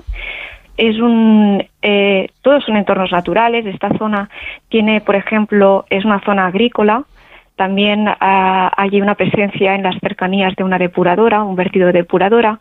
Y lo que hemos encontrado en esta zona es concentraciones muy elevadas de todas las familias de compuestos, incluidos fármacos y también eh, pesticidas. Los pesticidas que nos preocupan o que sobresalen de los umbrales de toxicidad en esta zona son organofosforados, como es el clorpirifos, y también eh, para destacar hemos, detec- hemos detectado elevadas concentraciones de cafeína y también de venlafaxina. Entonces, este podemos decir que es una zona donde hemos encontrado un poco de todo. Y luego también destacar, eh, por ejemplo, los saladares de Guadalentín, eh, en Murcia. También es una zona agrícola y con influencia de núcleo urbano, ¿no? E, y esto ha hecho que hemos encontrado pues más presencia de pesticidas y compuestos perfluorados que se encuentran en material antiadherente, impermeable, es decir, relacionadas en un uso urbano, ¿no? antrópico, y también las hoces de Turia y los serranos, también por estos mismos compuestos, eh, serían los que destacaría más de esta zona. Bueno, dice usted que de los 59 eh, contaminantes que se han hallado, 15 están presentes en niveles de alto riesgo, ojo, para los ecosistemas acuáticos. Eh, no sé, yo no soy un experto, pero a mí 15 me parecen muchos, ¿es así? Claro, al final, de los 59 que hemos detectado, 15 sí es un, es un porcentaje, ¿no? Pues eh, curioso. Esto mm. depende de, de los datos de toxicidad que tenemos de cada uno de los compuestos. Como, por ejemplo, el clorpirifos es un pesticida eh, neurotóxico, tiene un umbral de toxicidad muy bajo. Fármacos tienen un, umbral de toxicidad muy más elevados, ¿no? Por, perdón, un umbral, pues mm, concentraciones más elevadas de, de, fármacos no nos causarán un efecto. Al final son compuestos que nos tomamos nuestro día a día y, no pasa nada. Mm. La priorización de esa toxicidad depende de cada compuesto, su uso em, y también depende de las zonas. Hmm. De estos son los 15, de los 59, estos 15 se han detectado en alguna u otra, otra zona en concentraciones preocupantes. No significa que en todas las zonas se encuentren los 15.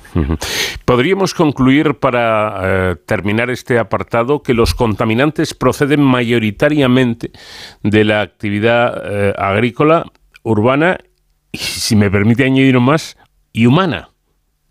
Sí, exacto. Hmm. Claro, al final, otra vez, no estamos hablando de entornos naturales y si nos tenemos en la mente en el entorno natural la presión antrópica más evidente es la agricultura. ¿no? Es, la, es donde se desarrolla, de hecho, en, estos, en este espacio. Por tanto, lo que hemos visto es que la agricultura se ha relacionado por un incremento de, pesticidas, sobre todo en estas zonas, y luego en zonas em, con presencia de depuradoras también tienen una mayor presencia de fármacos y compuestos de uso antrópico, ¿no? De origen antrópico que se originan en nuestras casas. Así que sí, son las dos fuentes que hemos identificado como más importantes. Eh, claro, la, agricultura. Yo es que me llevé eh, la sorpresa de que una vez hablando con un experto en la materia eh, sobre ecología, y sobre todo ecología referida a la agricultura, lo que se denomina ahora agricultura em, natural o de este tipo, dijo, es que no hay nada menos natural que la agricultura se haga como se haga, claro, porque la agricultura consiste en llegar a un lugar eh, que tiene sus, sus, propias eh, hierbas, sus, sus, propios bichitos por ahí, metemos un arado, lo destrozamos y sembramos algo que no tiene nada que ver con lo que había allí, ¿no? Eh, yo creo que esto hay que tenerlo en cuenta. Evidentemente la agricultura es no necesaria, fundamental en nuestras vidas, claro. Sí, exacto. De hecho, em, es fundamental y, la contaminación ambiental, aunque tenga eh, origen en, la agricultura, ¿no? Muchas veces porque utilizamos esta carga de pesticidas, herbicidas, fungicidas, mm. que una vez son aplicadas en estas zonas por procesos de, pues por ejemplo, la lluvia, ¿no? Eh, hace una escorrentía de aguas y afecta eh, a ríos adyacentes o cercanos a estas zonas. Mm esto al final es un problema em, tanto para, podemos decir, incluso de salud pública, ¿no? Porque nosotros también formamos parte del, medio ambiente y nuestra comida sale de allí, ¿no? Un recurso hídrico contaminado o también el suelo contaminado, pues al final es una es una preocupación que deberíamos tener en nuestra sociedad, ¿no? Mm. Y aparte de esa lógica preocupación, porque esto puede afectarnos a, a todos los seres humanos, eh, ¿Qué efectos eh, que no sean ya los de los propios seres humanos pueden tener la contaminación química?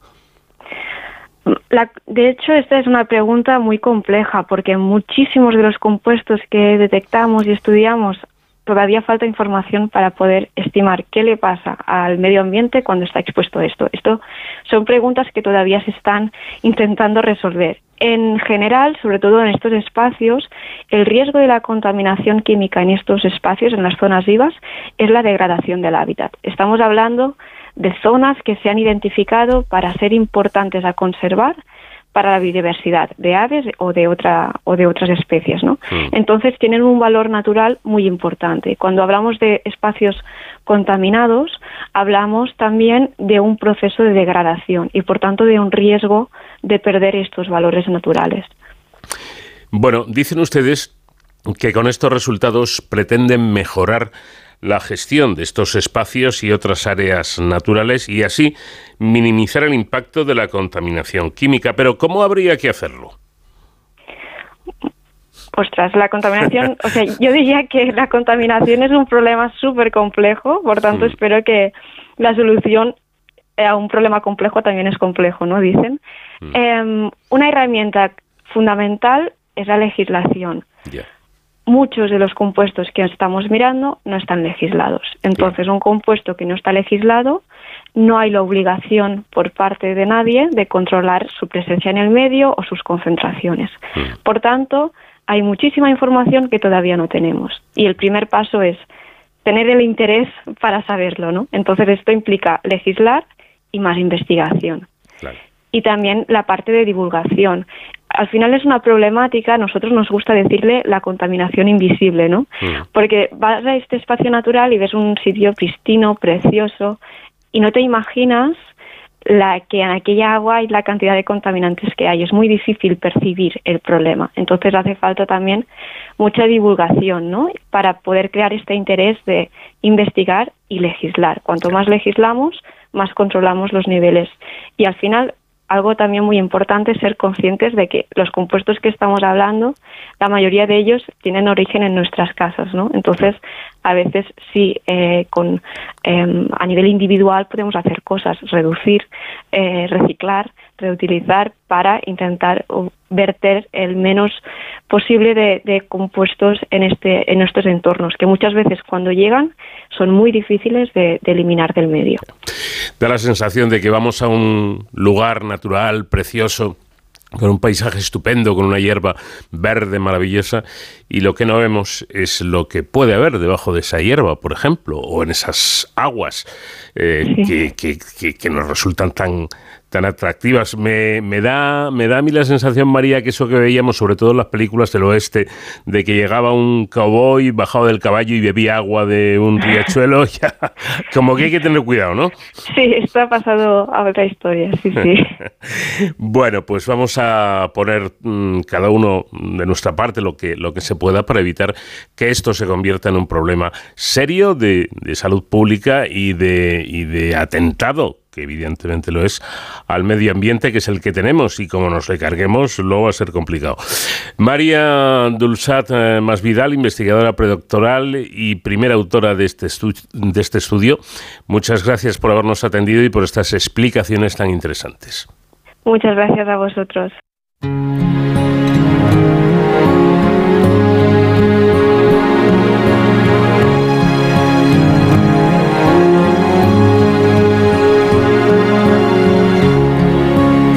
Wanted you for life, you and me in the wind. I never thought there'd come a time that our story would end. It's hard to understand. I guess I'll have to try. It's not easy to say goodbye.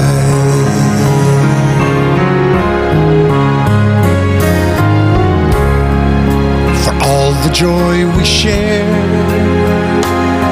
all that time we had to spend.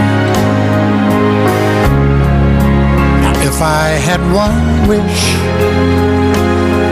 I'd want forever back again.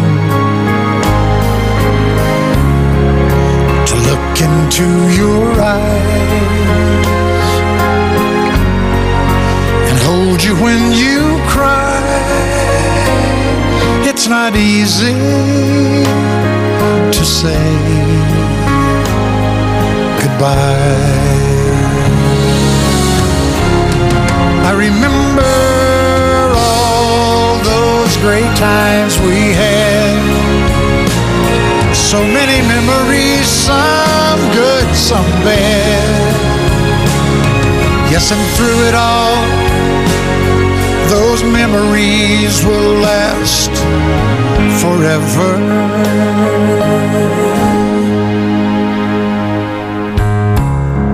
There's peace in where you are. Maybe all I need to know. De cero al infinito. And if I listen to my heart. Esta ha sido una noticia impactante conocida esta misma semana. Me refiero al anuncio de la empresa Ferrovial, una de las más importantes en nuestro país, como ustedes saben, eh, de su marcha, digo, de España a Países eh, Bajos. Esto ha supuesto un terremoto social y un terremoto en el gobierno y en el sector empresarial, eh, sin lugar a duda. Y de, y de ello vamos a hablar acudiendo, como es nuestra costumbre, a un experto que es eh, Luis Garbía, profesor de eh, finanzas, de comillas ICADE. Luis, ¿qué tal? Muy buenas noches. Buenas noches, encantado de estar con vosotros como siempre, Paco. Bueno, la primera pregunta surge por sí sola. ¿Por qué se va Ferrovial? ¿Por qué cambia de España a Países Bajos? Pues la respuesta es muy sencilla y lo miremos, que lo vamos a ver desde diferentes puntos de vista, la respuesta siempre va a ser por dinero. Hmm. Directamente. Totalmente. no hay más. De lo que se trata es de pagar eh, menos impuestos, Luis. Ahí es donde me ref... ahí es donde empezamos a ver dificultades, porque es muy difícil resumir cualquier historia en un tuit y mucho menos Paco, como te puedes imaginar en periodo electoral. Claro, claro. Por un lado, hay una cosa que es manifiesta y es eh, que en Europa no hay una política fiscal común. Los impuestos en los Países Bajos son mucho menores que en el resto de Europa. Y eso en economía lo llamamos dumping fiscal, lo cual no es justo para el resto de los países. Pero ahora, si te parece, entramos en más detalle, Paco. Claro. Eh, la elección de Países Bajos, eh, me imagino que habrá sido porque se, se, ha mirado, se ha hecho un estudio desde Ferrovial. ¿Cuál, ¿Cuál es el país que me interesa más? ¿Dónde pago menos impuestos? Absolutamente, pero es que no es Ferrovial la única que ha hecho este estudio. La Hmm. italiana Fiat está en Países Bajos, la sueca IKEA también, la francesa Renault o Red Bull, que es austríaca. O sea, en este sentido, no es un problema eh, ni de España, ni, ni de España con los Países Bajos, sino es un tema más global. Todas las multinacionales tecnológicas que operan en Europa están en Países Bajos. Al final, una realidad es que si quieres competir en un mundo global, tienes que tener costes globales y residir en los Países Bajos hace que la parte dedicada a los impuestos eh, pues sea mucho más siendo suave eficiente. Mm. Y desde tu punto de vista, Luis, Ferrovial ha vendido, entre comillas, bien eh, la noticia o la excusa diciendo que, bueno, se marcha a Países Bajos porque resulta eh, que su, su, parte mollar de, de, la empresa la, lo tiene fuera de España. Esta es una explicación que puede convencer a alguien para tener que ahorrarse el comentario que tú has dicho, se va por pasta. A ver, eh, pero al final lo, lo expliquemos de, de, una manera o de otra, la respuesta siempre va a ser el dinero. Hmm. A mí, eh, ya has, dicho, has usado muy bien una palabra, venta de la noticia. En periodo electoral es muy difícil eh, vender cualquier noticia, especialmente de este sentido. A mí una de las explicaciones que daba Ferrovial, que en cierto modo sí me convence, es que como riesgo país, la calificación que tiene eh, que tienen los Países Bajos es desde los años 90 de triple A con la excepción del periodo entre 2012 y 2015. Triple A quiere decir que cuando buscas financiación, la financiación es mucho más barata que cuando intentas colocar bonos, por ejemplo, en mercados, eh, los puedes conseguir a un precio mucho más competitivo y que en definitiva todos los costes de la empresa se van a ajustar, se van a ajustar mejor. ¿Qué parte del negocio de Ferrovial es extranjera? Pues una parte muy grande. Ferrovial es más multinacional o empresa de construcción? Pues al final depende del oyente. Y no olvidemos tampoco, Paco, que Ferrovial ha recibido las ayudas de los ERTES, muchas ayudas varias de innovación, al empleo y cientos de millones de euros en obras públicas españolas. Claro, eh, pero por su parte el, gobierno, eh, dirigiéndose al gran público y de alguna forma también a la propia empresa ferrovial, dice, ojo, Ferrovial es lo que es gracias a la obra pública, es decir, a la obra que le ha concedido el, gobierno. Esto es un tirón de orejas, ¿no? Echarle un poco la bronca. Sí, pero, pero aquí yo, si fuera el gobierno, no hablaría mucho por diferentes motivos. Antes he comentado que Fiat, que Suecia ya estaban fuera, pero es que Felipe González y Bono, desde hace bastante tiempo, por ejemplo, disfrutan también de la nacionalidad dominicana. Y si Ferrovial se ha ido a Bruselas, y nos enteramos así, esto sin duda también es un fallo de los servicios de inteligencia del gobierno. Mm. O sea, si las cosas funcionaran como debían de funcionar, no hay que esperar a dar el tirón de orejas, sino eh, que con tiempo, previamente a que sucedan todas estas cosas, porque en definitiva para los para la política fiscal española no es una buena noticia un gobierno que tuviera unos servicios de inteligencia que funcionaran bien, pues debería de haber sido capaz de prever esto, Paco. Claro, eh, porque vamos a ver, Luis, mm, eh, parece obvio que es, es, una mala noticia, ¿no? Que una gran empresa eh, se marche de, de, nuestro país. Pero ¿cómo afectará, yendo a un terreno un poco más práctico, cómo afectará esta marcha de Ferrovial al tejido económico español? Pues aquí hay dos derivadas y las dos no son positivas. Y siento dar a estas horas de la madrugada malas noticias a los oyentes. Por un lado, Ferrovial sin duda va a tener un efecto llamada en otras empresas. Pero es que la respuesta del gobierno tampoco es buena, porque si yo, por ejemplo, fuera una empresa estadounidense y me quisiera establecer en España, visto cómo se pone el gobierno español cuando las, de, las empresas deciden abandonar España, me plantearía mucho si venir o no a España, ya que el que no dejemos salir de España a una empresa significa que, en cierto modo, estamos poniendo barreras de entrada a otras que quieran entrar.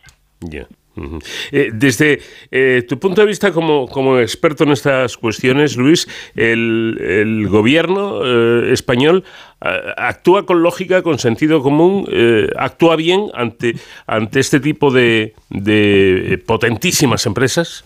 A ver, lo estamos viendo tristemente desde la pandemia. En lugar de mirar a largo plazo, eh, lo que está haciendo el gobierno es poner parche tras parche. Parche que de cara a las elecciones, de cara a un electorado constituido mayormente por pensionistas y funcionarios, son parches bien recibidos. Pero es que a medio y largo plazo nos estamos jugando la estabilidad del país. Al final, ¿tiene esto que ver con la situación de las pensiones, con la situación de los presupuestos generales del Estado, con la situación del déficit público?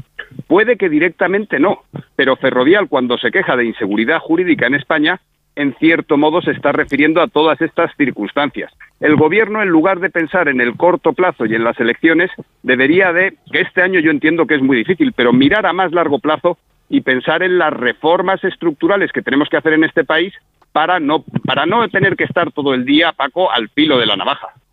A eso me refería yo, Luis. Quiero decir que, eh, mm, eh, lógicamente, a través del impuesto de sociedades, fundamentalmente, eh, pues el gobierno recibe mucho dinero de estas empresas. sí, pero, pero el impuesto de sociedades recauda unos 28.000 millones de euros al año. Estoy pidiéndome a los presupuestos de, del año pasado. Entre 28 y 30.000 millones de euros al año de un total de 200.000 millones de euros de ingreso público sin pensar en las pensiones.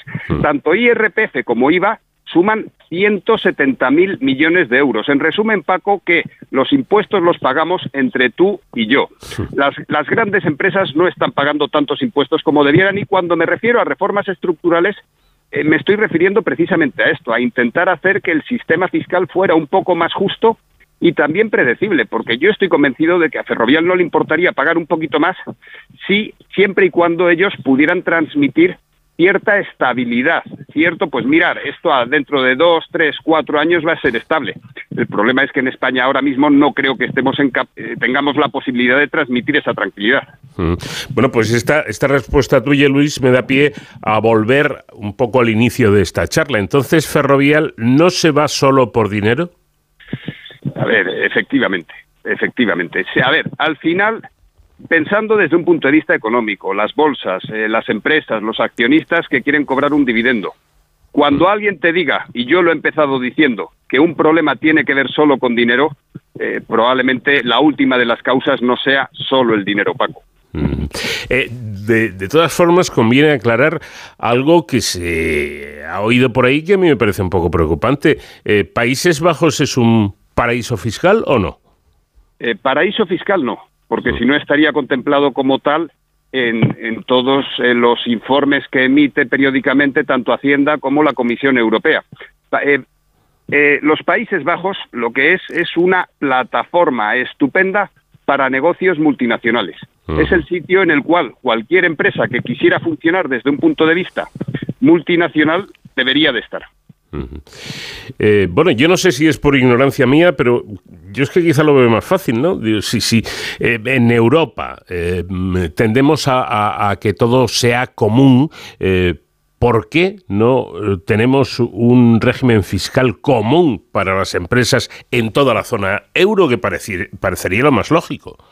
no, ni mucho menos eres ignorante de estos temas y ni mucho menos estás lejos del problema fundamental. Lo hemos comentado también al principio. Uno de los problemas fundamentales que tenemos en Europa es la ausencia de política fiscal común. En Estados Unidos suben los tipos de interés y al mismo tiempo tienen una guerra que les estabiliza el, precio del crudo y que les permite vender dentro de su política fiscal más armamento. En cambio, nosotros en Europa, por un lado, subimos los tipos de interés y cada país, con su política fiscal, hace una cosa diferente. No, no podemos hoy por hoy, eh, según lo que estamos comentando, hablar de una verdadera Unión Europea, Paco, y es una lástima total. Claro. Y luego, eh, pues hay otra cuestión a, considerar, eh, quizá peligrosa. ¿Podrían otras grandes empresas españolas, a raíz de la salida de Ferrovial, seguir el ejemplo, seguir el mismo camino y marcharse? Ferrovial es una de las empresas más grandes. Eh, ya hay una lista bastante grande de empresas que se han ido a Bruselas. O sea, es, eh, Ferrovial es una más en el camino. Hmm. Y, probablemente después de esto sí que haya un efecto llamada. Y el deber del gobierno es que en España es promover unas condiciones para que las empresas no se tengan por qué ir de España. Lo que pasa es que con la competencia de, de Países Bajos es complicado, Paco. Ya. Claro, pero esto quizás sea eh, una advertencia, por supuesto, para el gobierno actual e incluso para futuros gobiernos que puedan llegar, eh, partidos de la oposición que puedan llegar a ser, eh, a formar parte de, o a ser parte del gobierno de España. O sea que aquí tendrá que estar ojo a visor todo el mundo, ¿no? Hay para cosas, Paco, que, que no podemos estar pensando en las elecciones deberíamos, debería de haber temas que no sean discutibles y deberíamos de hacer grandes pactos de Estado para todo aquello que fuera importante en relación con España. Sin duda, la educación es uno de esos grandes temas. Con las pensiones tenemos un pollón suficientemente grande como para ir pensando en un gran pacto de Estado. Y en relación con la política tecnológica, y empresarial eh, de España es otro de los sitios donde no, tiene sentido, igual que no tiene sentido que la política fiscal no esté armonizada en Europa, no tiene sentido que los gobiernos, unos estén a otros, unos con otros estén aguantados por esto de ferrovial. Deberíamos de ir todos a una, Paco. ¿Y a quién beneficia que no haya esa armonización fiscal? Pues al final eh, río revuelto. ¿A quién acaba beneficiando? Pues a todo aquel que tiene más poder de mercado, a, que, a todo aquel que tiene más control. ¿A quién beneficia? Eh, porque al final alguien ha salido beneficiado con el tema de la pandemia. Pues a todo aquel que era más flexible, que estaba más preparado para salir y sin meterme en tema sanitario, por ejemplo, ha beneficiado a las tecnológicas. Las tecnológicas son mucho más flexibles y tienen una capacidad de adaptación frente a un entorno no heterogéneo que, por ejemplo, el oyente que sea pues un pescadero y que todos los días tenga que salir al mismo establecimiento. Al, al ciudadano no le beneficia. En cambio, todo aquel que está preparado para competir en un mundo digital sale sin duda beneficiado. ¿Por qué? Porque tienes capacidad para irte de un día para otro a Bruselas, por ejemplo, a, a Holanda, a los Países Bajos en general. Porque aquí, eh, Luis, vamos a ser sinceros. Aquí el patriotismo, el romanticismo, el buenismo, incluso, aquí no cuenta, ¿no? Aquí cuenta lo práctico que es el dinero. A ver, eh, al principio he empezado eh, resumiendo mucho y hablando de dinero. Hmm. Pero eh, yo creo que cierta dosis de idealismo es sin duda recomendable, pero un idealismo, como bien apuntas, práctico. ¿Tiene sentido de hablar de naciones dentro de la nación española? Pues Claro. entre tú y yo no le veo mucho sentido porque eso separa más que une. ¿Tiene sentido hablar de una Europa no unida? Tiene sentido porque de hecho eh, tenemos una Europa delante de nosotros que no está unida, pero, pero nos perjudica a todos. Al final, eh, que todos funcionemos de forma coordinada nos va a beneficiar a todos, porque aunque salgan en el corto plazo beneficiados todos aquellos que tengan más poder, en el medio y en el largo plazo les va a perjudicar. O sea, yo creo que sí que un nacionalismo europeo, mundial. Mira, me voy a ir a la internacional socialista, eh, por pensar un mundo unido, eh, que es idealista más no poder, y además yo creo que toca un poquito, eh, contradice todo lo que he venido hablando hasta ahora, pero en esa contradicción, si nos esforzamos por trabajar todos juntos y entender al que tenemos al lado, pues vamos a estar más coordinados porque no nos olvidemos que en esto del mundo digital el mundo ya no funciona, ya no va en ya no va, ya no lo importante ya no es competir Hmm. por ser el mejor o el más grande. Lo importante tiene que ver con gestionar unos recursos cada vez más escasos de forma más eficiente, Paco. Pues en eso habrá que pensar y sobre todo deberán hacerlo nuestros políticos, que son los eh, que se encargan de administrar las riquezas de- del país y, en la medida de lo posible, bueno, que lleguen a todos los ciudadanos, ¿no? Y que con ello podamos seguir hacia adelante. Luis eh, Garbía, profesor de finanzas de Comillas y CADE, como siempre un placer hablar contigo. Muchas gracias por atendernos. Placer absolutamente compartido, Paco. Un placer, gracias.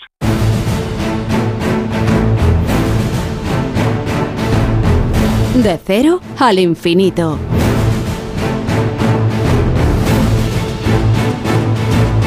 Llegamos al tiempo que cada semana dedicamos a la seguridad y emergencias y hoy nuestro experto, eh, experto David Ferrero nos va a poner en contacto con un teniente médico y una capitán enfermera que nos van a explicar cómo es su trabajo, el trabajo de estos eh, de este personal militar sanitario en el ejército. ¿Qué tal David? Buenas noches. Hola Paco, muy buenas madrugadas, como siempre, eh, un placer estar en este de cero al infinito, en este viaje y en concreto en esta sección de Héroes sin capa para seguir conociendo precisamente estos profesionales ¿no? que dedican su día a día a cuidar y a velar por los, por los demás. En esta ocasión eh, hemos querido adentrarnos en, un grupo específico dentro de las Fuerzas Armadas. Eh, seguro que a muchos de nuestros oyentes eh, les suena el Cuerpo Militar de Sanidad. Eh, y vamos a hablar con dos personas que están dentro de este cuerpo.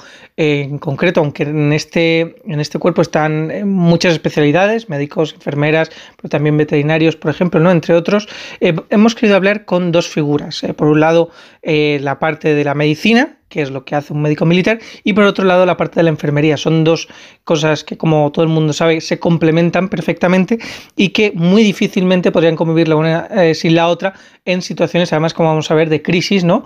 O donde tienen que trabajar, pues, mano a mano, muy, vamos, eh, de forma muy coordinada y muy, muy estrecha. Para contarnos cómo es este día a día de, de estos eh, militares entregados a la sanidad, contamos con el teniente médico Fernando Maurelo y con la capitana enfermera María Dolores Pérez, ambos destinados en la agrupación de sanidad número uno que está en Pozuelo del Arcón, aquí cerca en, en Madrid, la GRUSAN, eh, como, como se suele conocer. Voy a eh, invitar ya a que saluden tanto al teniente médico Fernando Maruelo, ¿qué tal? Buenas noches. Hola, buenas noches. Y a la capitana enfermera María Dolores Pérez, ¿qué tal, capitán? Buenas noches, David. Bueno, muchísimas gracias por atendernos, por acompañarnos en este viaje. Y, y bueno, la primera pregunta es, es casi obligada. Eh, ¿Cuáles son sus labores, tanto como médico como enfermera, dentro de las Fuerzas Armadas? Bueno, pues en este caso yo creo que esto es una, una pregunta un tanto compleja porque, como nosotros decimos, tenemos varias boinas. Tenemos pues nuestro rol asistencial, como no, de médicos, enfermeros y, y para son nuestro cuartel en el día a día, pues los apoyos que realizamos fuera de nuestro cuartel a otras unidades o cualquier cosa. Luego, en nuestro caso, al ser una unidad de logística sanitaria, también tenemos esa esa visión también de logística. De, disponemos de un hospital de campaña que pues, es plenamente operativo y desplegable en cualquier parte del mundo. Entonces nos encargamos también de esa parte de logística. Y me gustaría añadir, añadir que también hacemos una labor eh, muy importante que es la de docente y incluimos también pues a todos los militares eh, de actividad, en instrucción de actividades sanitarias. Cuando... cursos también. Sí, al final me imagino que trabajarán mano a mano de forma prácticamente continua. Exacto. Cuando hablan de logística sanitaria, nos comentaba el teniente el despliegue de este hospital de campaña, por ejemplo, ¿con qué medios cuentan para hacer este tipo de, de, despliegue? Me imagino además en operaciones. Bueno, actualmente también se puede desplegar en territorio nacional y cuenta con toda la agrupación y con diversos, diversos medios logísticos, tanto de locomoción eh, y aparte pues eh, temas sanitarios, bastante instrumental sanitario, porque es un hospital de campaña. Sí, o sea, en primer lugar, si entramos, tenemos como una zona de, para estabilizar y triar a, los potenciales pacientes. Tenemos capacidad quirúrgica, tenemos camas de UTI, tenemos camas de hospitalización, tenemos una unidad ahí dentro de infecciosos, farmacia, radiología, o sea, es al final un, un hospital bastante completo. ¿Cómo llega una persona a convertirse en médico militar o en enfermero militar? Eh, ¿Cuál es eh, la formación que ustedes han realizado? ¿Cuáles son las vías para llegar a, a ser lo que ustedes son actualmente?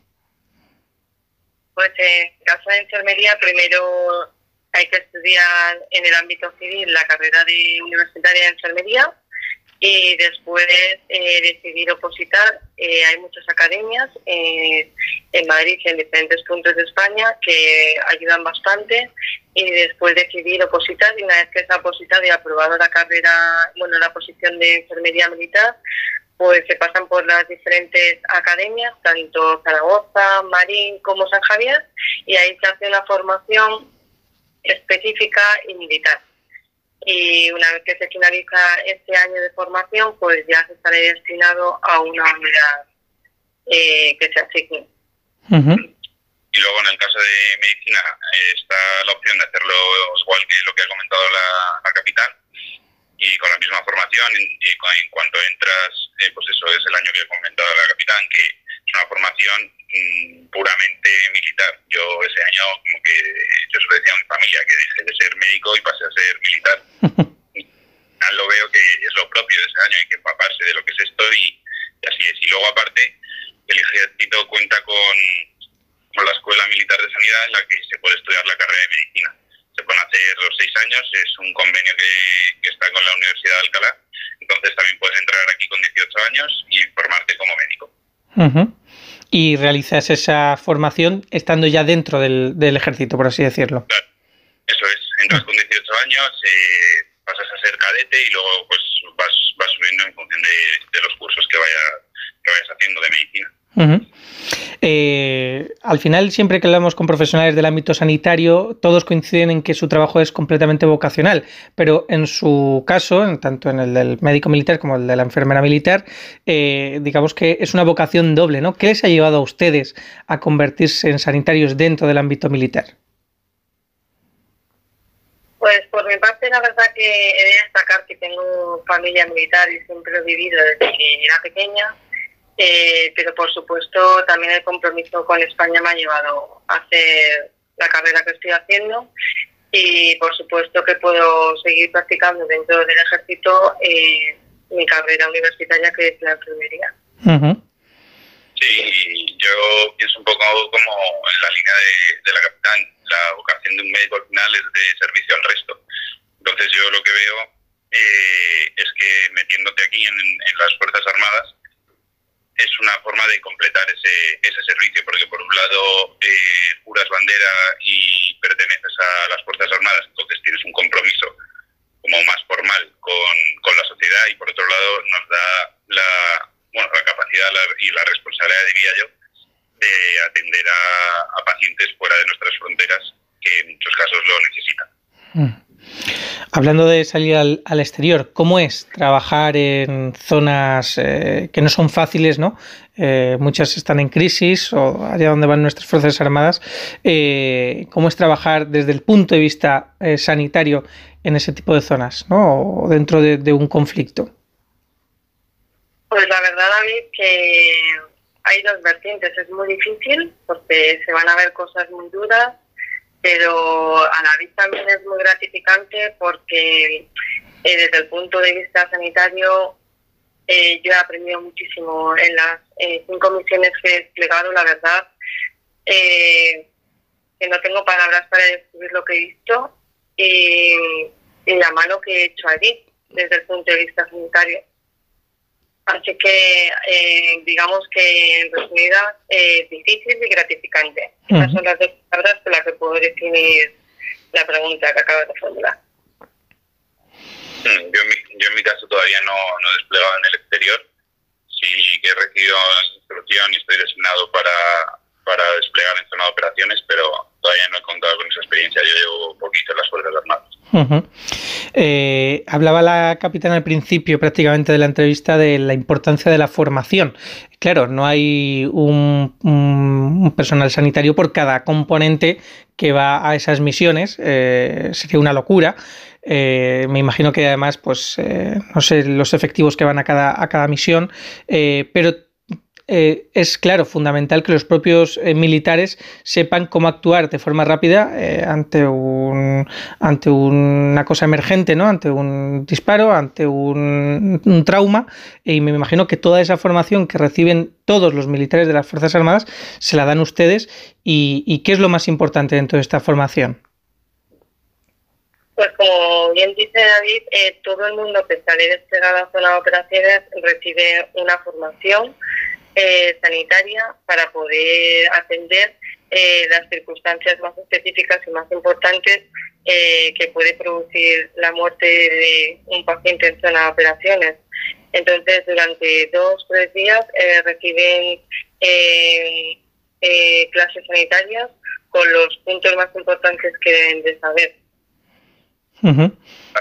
Desplegar nuestras tropas eh, hacen bueno eh, se, se, forman en un periodo que lo conocemos como el periodo previsión que ahí es donde reciben formación sanitaria reciben pues se les da charlas de las enfermedades que, que hay donde desplegamos entonces eh, inteligencia sanitaria que le llamamos nosotros. Entonces ahí lo más importante es que la gente salga de, de aquí de España con, con la lección aprendida para que tenga que pensar lo mínimo, que es lo que hay que hacer en, en estas situaciones, y que sepa hacer cuatro cosas básicas, pero que, que, lo tengan muy, muy fresco y que lo sepan hacer perfectamente.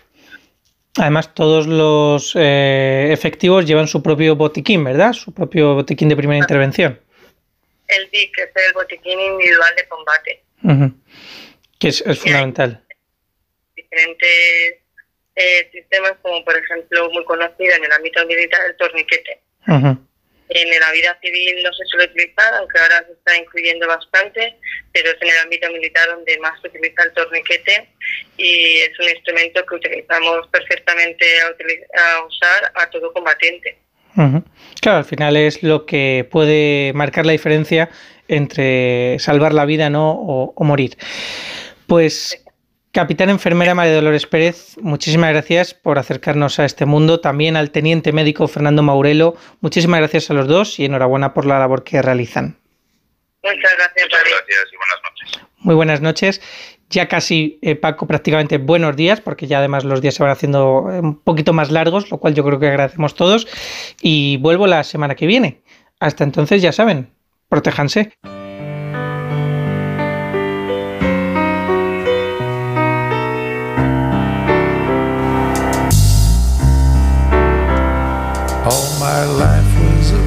Hasta aquí llegamos en este vuelo semanal por el conocimiento con el comandante Nacho García en la realización técnica. Nos vamos con la música de nuestro invitado esta semana que ha sido Kenny Rogers. Y ya saben que dentro de siete días aquí estaremos para seguir hablando de cosas que nos interesan. Les habló encantado Paco de León. Adiós.